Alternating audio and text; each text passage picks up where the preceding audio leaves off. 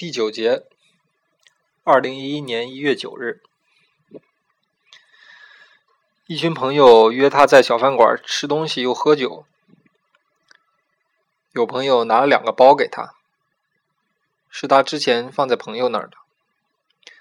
喝了很久，大约到了凌晨五点，丁西半感到非常非常疲惫，眼睛实在睁不开了，就趴在桌子上睡着了。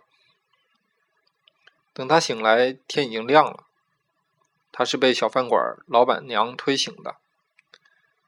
老板娘没好气的让他赶紧走，但他还是非常疲惫。其他人都已走掉。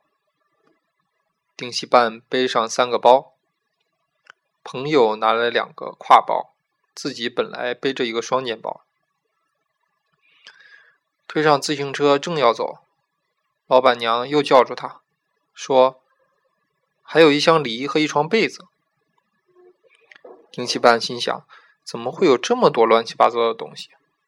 他对老板娘说：“你看我这样实在拿不了了，先在你这儿放一下，我明天再来拿吧。”老板娘很不高兴的答应了。丁七半骑着车走了一段路，听到其中包里有声响。找出来一看，是个手机，不是他的，应该是朋友落在了里面。他笑了笑，想这家伙肯定以为手机丢了。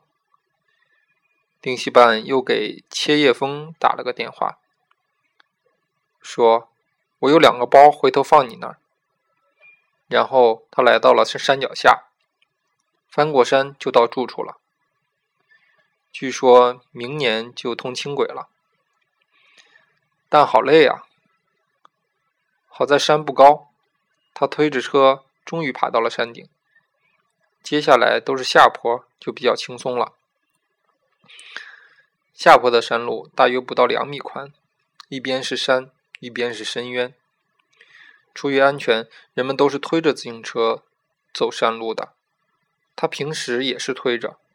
但今天大包小包背着太累，他骑上了车。他对自己的车技还是非常自信的。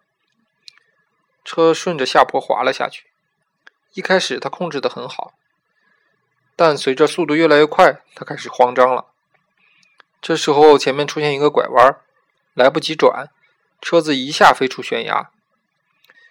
在空中，丁西半感觉极度的恐惧和后悔。他问：“他问自己，这是真的吗？”确认了一下，发现这一切都是真的。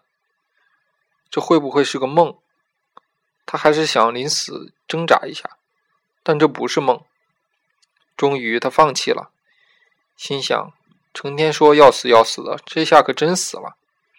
他闭上眼，做好准备，等待坠地被拍死的那一瞬间。但时间比他想象的长了一点，他以为坠地不会超过五秒钟，但此时感觉好像快有十秒钟了。他想睁开眼看看，但发现睁不开。他使劲睁，终于睁开了，是梦。第十节，二零一一年一月十二日，出门的时候感觉气温似乎有点上升。没有那么冷了。丁西半发现